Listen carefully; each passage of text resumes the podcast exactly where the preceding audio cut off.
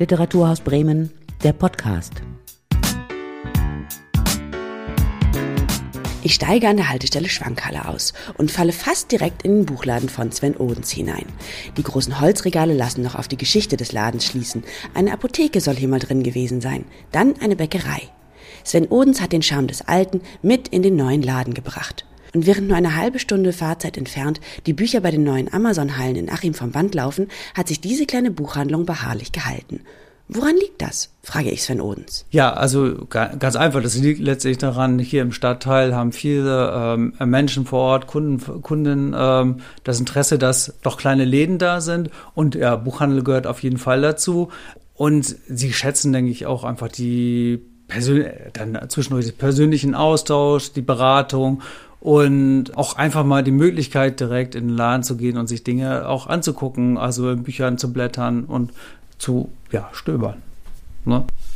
Das ist äh, so, glaube ich, so eines der Erfolgsrezepte und natürlich auch, ja, dass man ein bisschen versucht mit Elan und mit äh, mit viel Einsatz auch versucht, die, die Leute zu überzeugen, trotzdem in den Laden zu kommen. Und das Schöne ist eigentlich auch, über den äh, Großhändler gibt es schon mittlerweile Möglichkeiten, dass man Click und Collect auch hier in die Buchhandlung machen kann, dass man sich auch selber im Online-Shop Bücher, äh, Online-Shop Bücher heraussuchen kann und dann entweder nach Hause bestellen oder hier halt in den Laden und sozusagen offline, online hier eigentlich ganz gut verknüpfen kann. Und da es sobald äh, Kundinnen das merken und festgestellt haben, ja, dann nutzen die das auch häufiger.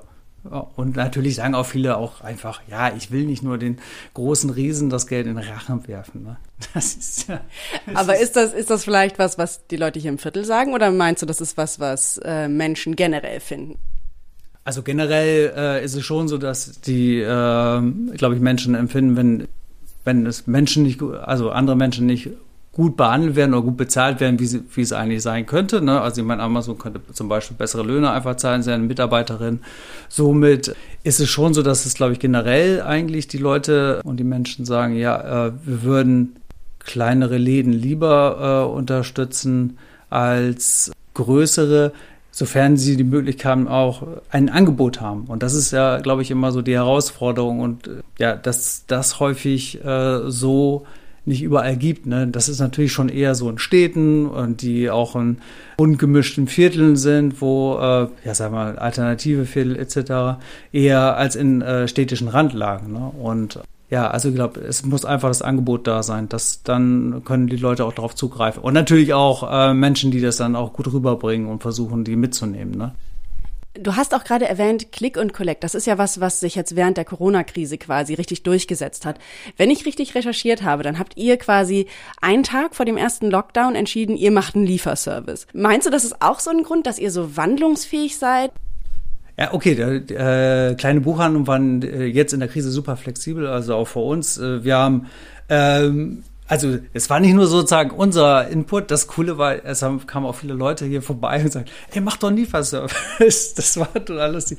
Und ich so, die Tage davor waren wie vor Weihnachten und ich so, jetzt ein Lieferservice. Ähm, überleg, überleg, okay, ja, äh, dann, dann machen wir einen Lieferservice. Es war noch so, oh, okay, wie kriegen wir das hin? Wir haben auch keine Ahnung, wie wir, also keine Ahnung, stimmt nicht. Natürlich, wir haben vorher auch schon geliefert zu Schulen und äh, etc. auch mal den einen oder anderen Kunden ein Buch vorbeigebracht.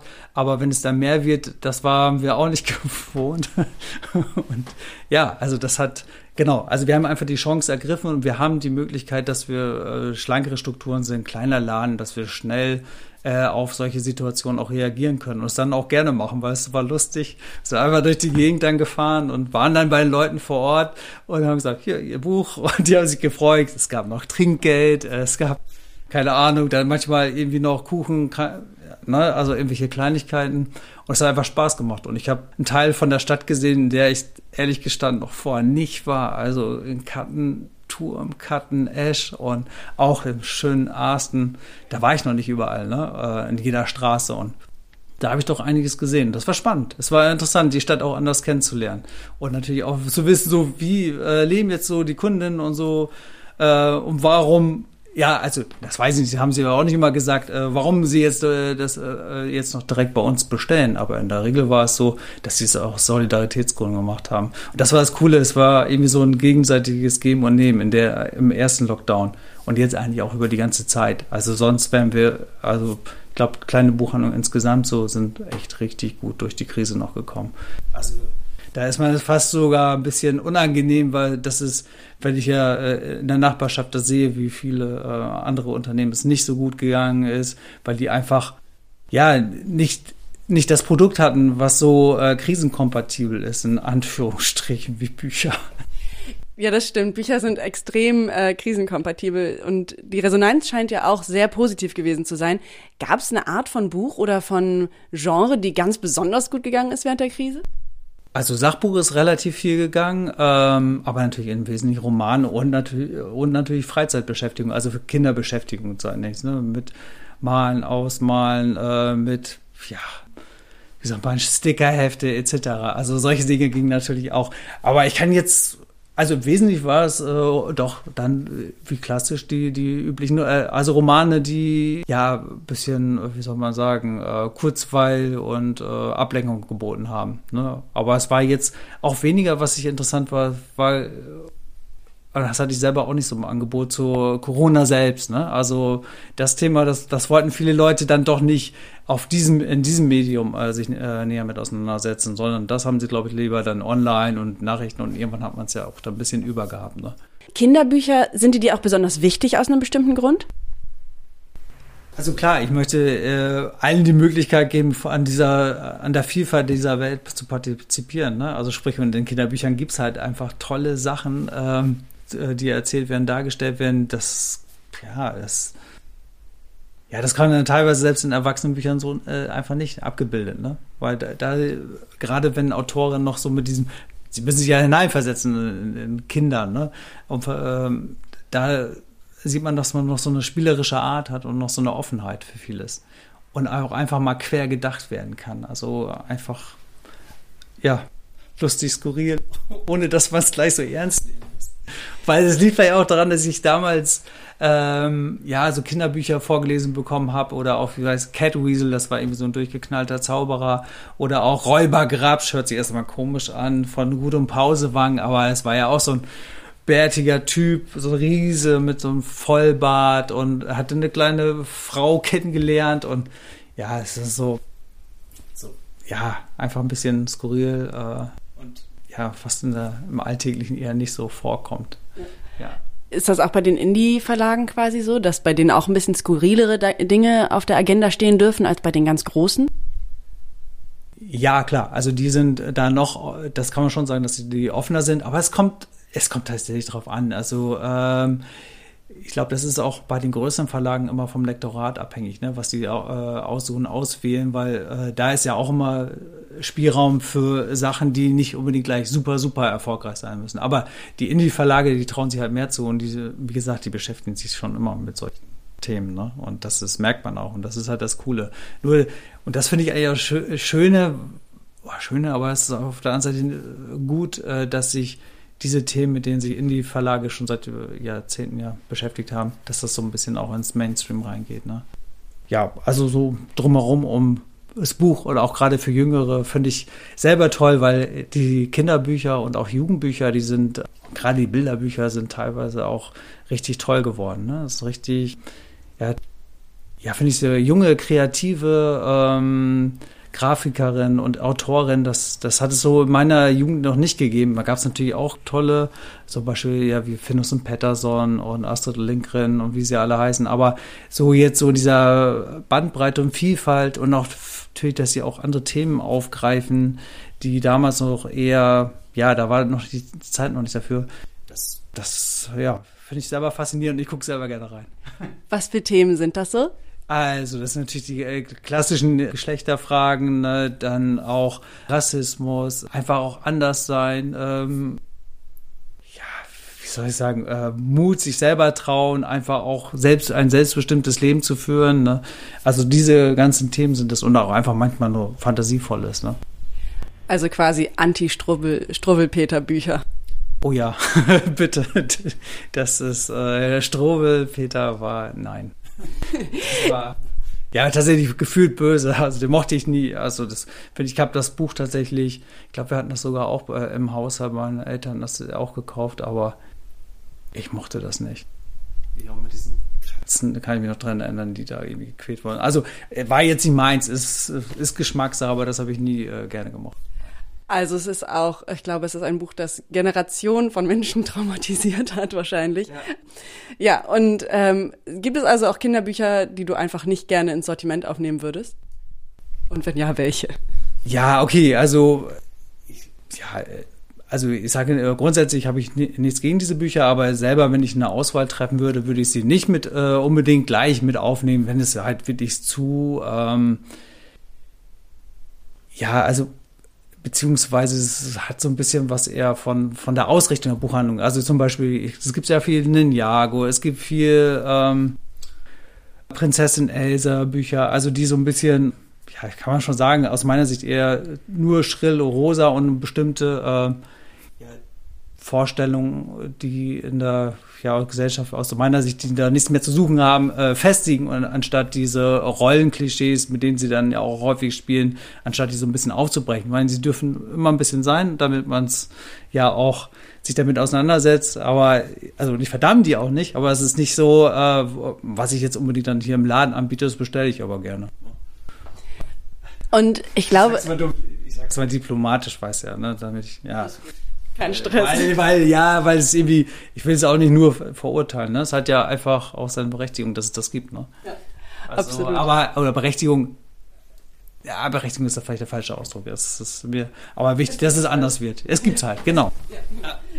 Und du hast es auch gerade so ein bisschen gesagt, so ein bisschen das Aufbrechen von so vielleicht alten Vorstellungen von auch, also Geschlechterklischees gehören dazu, ein bisschen mehr Ideen dafür oder mehr Ausblick darauf, äh, was Diversity auch sein kann, was Diversität ausmacht.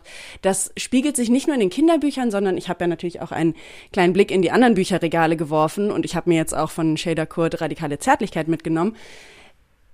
Ist das auch was, was du meinst, was viele so unabhängige Buchlabel jetzt ähm, bearbeiten quasi so an Themen und sind die deswegen hier auch im Regal?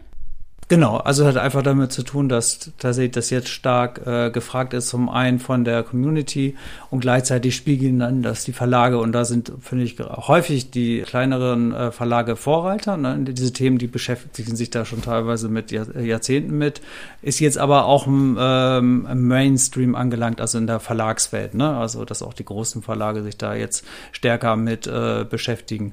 Ähm, finde ich letztendlich erstmal gut, ähm, denn das ist, zeigt, dass es ja jetzt endlich da Bewegung reinkommt. Also und ähm, ja, also. Aber es stimmt, es ist so, hat, es hat sich so gewandelt, ja. Und so ein Buchladen muss ja auch in ein Stadtviertel passen. Warum hast du dir denn die Neustadt ausgesucht und warum Buntentor? Ähm, die Neustadt habe ich mir ausgesucht zum einen, weil ich hier selber vor Ort äh, wohne und das Buntentor ja, letztendlich war der, äh, ja, oder warum ich das gemacht habe, es gibt schon in Neustadt zwei Buchhandlungen und ich war selber dort Kunde und äh, wollte denen einfach nicht zu nahe kommen, weil ich will ihnen ja nicht auf die Füße treten, ne? Weil ich meine, ob ich dann Ne? Und äh, habe dann ein bisschen geguckt in Neustadt, wo könnte man das noch gut machen. Und das Buntentor bot sich einfach so ein bisschen an. Es gibt hier im Buntentor Steinweg ja noch die, ja, eine Art Geschäftsstraße, ne? ähm, vorne, wo das Kukun ist, aber auch jetzt mittlerweile Gluck Gluck und auch andere äh, kleine Läden oder auch einfach die ganz normalen Kioske und so. Hier war schon immer irgendwas, ne? Und das war für mich dann so ausschlaggebend, dass ich gesagt habe, ja, okay, dann kannst du doch mal ein bunten Tor, das ist so ein bisschen, auch hat schon eine größere Distanz zu den anderen Buchhandlungen und hier ist auch noch ein bisschen was drumherum, ne? es sind Schulen, es sind Kindergärten, es kommen Leute vorbei und ja, die Nähe zur Weser ist auch schön und dann noch besser ist, dass ich direkt hier gegenüber dem Werderhaus, Werder grün weiß gestrichenen Haus bin. Das fand ich auch klasse. Nein, das habe ich damals natürlich nicht als ausschlaggebend äh, angesehen, aber das war ja, das war so der Grund. Und ich gedacht, das passt ja. Du warst ja auch, bevor du die Buchhandlung hier eröffnet hast, hattest du ja auch äh, Volkswirtschaft studiert. Und du hast den Buchladen hier eröffnet. Da war schon die Rede davon, dass das Ende der Lesekultur ansteht. Leute lesen nur noch auf äh, ihrem Tolino, auf ihren E-Readern. Mm, wie hast du dich denn getraut oder was war so der Funke, die Idee, die Triebfeder hinter der Eröffnung dieses Ladens hier? Ja, also meine Motivation oder meine Idee war, dass ich schon gedacht habe, äh, äh, gelesen wird gelesen wird immer noch und es wird auch nicht nur auf äh, ja genau E-Book-Readern gelesen, sondern auch äh, nach wie vor ist es irgendwie wichtig, ein Buch direkt in der Hand zu halten, in den Seiten zu blättern, auch gerade wenn du Bilderbücher hast, dass man die tollen ähm, ja, Bilder direkt vor Augen sehen kann oder auch, wenn ich jetzt eine Graphic Novel habe, dann ist es natürlich klein, das, das ist ein Erlebnis, das man ja nicht auf dem Tolino so äh, sehen kann. Ne? Und nach wie vor glaube ich, um sich mit Themen ja intensiver auseinanderzusetzen, habe ich mir schon gedacht, dass nach wie vor Bücher auch in ganz normaler Form und nicht nur in, die, also in analoger Form gelesen werden als auf dem ähm, ja, Tolino und vor allem zum Verschenken ist es auch immer schöner. Und ja, hier vor Ort habe ich mir äh, gedacht, dass das ganz gut dann klappen könnte. Aber hattest du auch jemals Zweifel oder wie hast du das abgewogen, ob du diesen, ob du diesen Laden hier quasi eröffnen willst? Ja, ich habe mir äh, vorher natürlich im Vorfeld habe ich mir schon äh, lange Gedanken gemacht. Also ich habe äh, im Hinterkopf nach meiner Ausbildung habe ich ja erstmal studiert, Volkswirtschaftslehre, danach habe ich unterschiedliche Berufe äh, ausgeübt und im Hinterkopf hatte ich schon immer, äh, ja, vielleicht möchte ich doch ganz gerne doch mal eine Buchhandlung eröffnen, ne, wenn sich die Gelegenheit bietet und auch für mich so die Zeit gekommen ist. Aber es war mir so im, im Hinterkopf und nicht so ganz klar, ähm, hatte ich das vor Augen, ja, das muss ich jetzt unbedingt machen. Ne? Also meine anderen Jobs, die waren auch interessant, die waren abwechselnd. Es hatte sich aber irgendwie so ein Zeitfenster ergeben, so in meinem persönlichen Bereich, wo ich gedacht habe, ah, jetzt, jetzt wäre vielleicht es gar nicht verkehrt, das noch mal vielleicht zu versuchen. Und ich habe also zum einen habe ich mich erstmal informiert, was muss ich alles machen, woran muss ich denken. Zum anderen habe ich aber dadurch, dass ich äh, Bindung immer noch zum Buchhandel war. Ich habe also zwischendurch während des Studiums noch im Buchhandel gejobbt, unter anderem auch in der Buchhandlung Storm. Mein Bruder ist Buchhändler. Ähm, selbst meine Mutter war Buchhändlerin. also, also Traditionsbuchhändler. Tatsächlich, äh, jetzt, wenn man das zurückblickt, kann man sagen, hat es eine gewisse Tradition. Ja, und wie gesagt, ich habe den, den Buchhandelsmarkt äh, äh weiter verfolgt, habe gesehen in den 2000er Jahren, dass die, die Filialen, also Vitalia, und Hugendubel doch ein bisschen Schwierigkeiten bekommen haben, weil sie einfach, ja, waren nur Kette und nur dann in gewisser Hinsicht dann nur eintönig. Ich meine, sie sind auch irgendwie, äh, ist auch gut, dass es gibt, aber sind trotzdem irgendwie teilweise nur mäßig spannend. Ne? Und da habe ich gesehen, dass sich gerade hier auch im Umfeld in der Neustadt, aber auch im Viertel oder auch ja in anderen Städten alte äh, oder kleine Stadtteilbuchhandlung eigentlich ganz gut über die Runden kommen. Und auch meine alte Buchhandlung, bei der ich äh, meine Ausbildung gemacht habe, ja, die, die sind, denen geht's immer noch super, ne? Und die kommen gut über die Runden und ja, dachte ich, versuche ich es doch einfach, äh, wenn ich so etwas mache, dann muss es irgendwo vor Ort sein, wo ich äh, eine gute Beziehung auch zu den Menschen vor Ort gewinnen kann. Und ja, das war dann so für mich der der ausschlaggebende Punkt ist, zu versuchen, in einem Stadtteil, wo noch keine direkte Buchhandlung ist, oder ein, von einem Stadtteil, der, also ein Teil eines Stadtteils, ein Stadtteil, ja. Also wenn sogar deine Mutter ja Buchhändlerin war, dann wusstest du ja auch, wie man quasi eine Buchhandlung gut führt. Du hast auch Buchhändler gelernt, habe ich jetzt so richtig verstanden, ne? Richtig, genau. Genau. Und was ist deine Einschätzung? Meinst du, dass äh, der Buchhandel an sich eigentlich gar nicht ein Problem hat, sondern vielleicht sind es eher die großen Buchhandlungen, die unpersönlichen, wo man nicht aus der Nachbarschaft herkommt, um sich quasi wirklich beraten zu lassen, sondern wo man eben kurz reinhüpft und dass das quasi ersetzbar ist, aber dieser Kontakt vielleicht nicht. Ja, da würde ich dir tatsächlich einfach mal so zustimmen. Ähm, genau, ja, also ich, ich denke auch, dass das fehlt da, äh, geht den äh, Ketten dann auch einfach ab, dass sie nicht die Möglichkeit haben, äh, so den, äh, ja, die persönliche Beziehung aufzubauen. Und das ist, glaube ich, etwas, was äh, das jede kleine Buchhandlung auch einfach ausmacht. Und äh, ich denke auch, dass wenn die Inhaberin und auch die das Personal Lust auf Menschen hat, Bock auf einen Austausch und wirkliches Interesse, also nicht nur so ha, geräucheltes, sondern echtes Interesse hat, dann glaube ich, funktioniert das auch, dann geht das auch. Und ja, das kann natürlich äh, meine Thalia bei einer großen Buchhandlung, auch wenn die einzelnen Leute da äh, motiviert sind und auch gut sind, die können das so nicht aufbauen. Und das ist, glaube ich, auch etwas, was dann tatsächlich äh, eine Buchhandlung ausmacht. Und deswegen haben die dann auch nicht so das Problem grundsätzlich ist es wahrscheinlich so, spielt das eine ganz große Rolle, persönliche Beziehung, denn irgendwie suchen Menschen immer irgendwie einen kleinen Anker und das ist äh, sicherlich kann das auch eine Buchhandlung sein oder irgendwie ein tolles äh, Kulturzentrum etc. vor Ort. Ne? Also zu dieser persönlichen Beziehung gehören ja auch Buchempfehlungen. Aber wie viele Bücher kann man wirklich lesen von den ganzen, die hier stehen?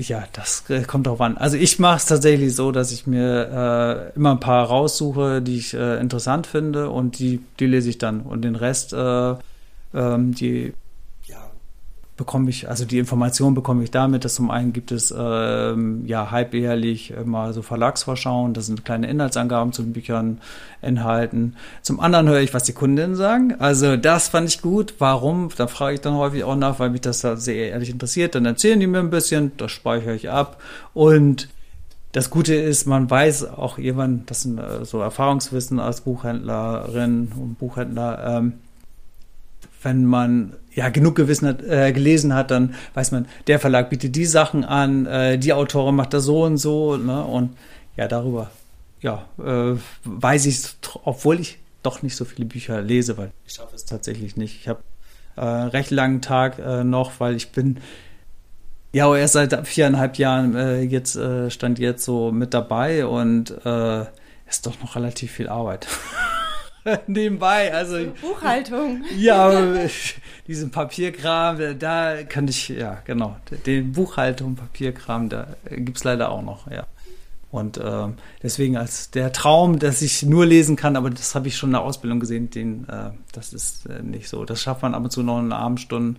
Aber also der, der Buchhändlerjob, das ist so, so mein Traumjob. Ich merke ich jetzt immer wieder, ne, nach vier Jahren ungefähr, die ich jetzt hier bin, das ist einfach klasse. Das macht einfach Spaß und ich bin sehr froh, dass ich hier im bunten Tor gelandet bin, dass ich solch tolle Kundinnen habe, auch ein klasse Umfeld, das spannend ist, das äh, sich bewegt und ja, irgendwie versucht doch, äh, wie soll man sagen, eine gute Perspektive aufs Leben so hat.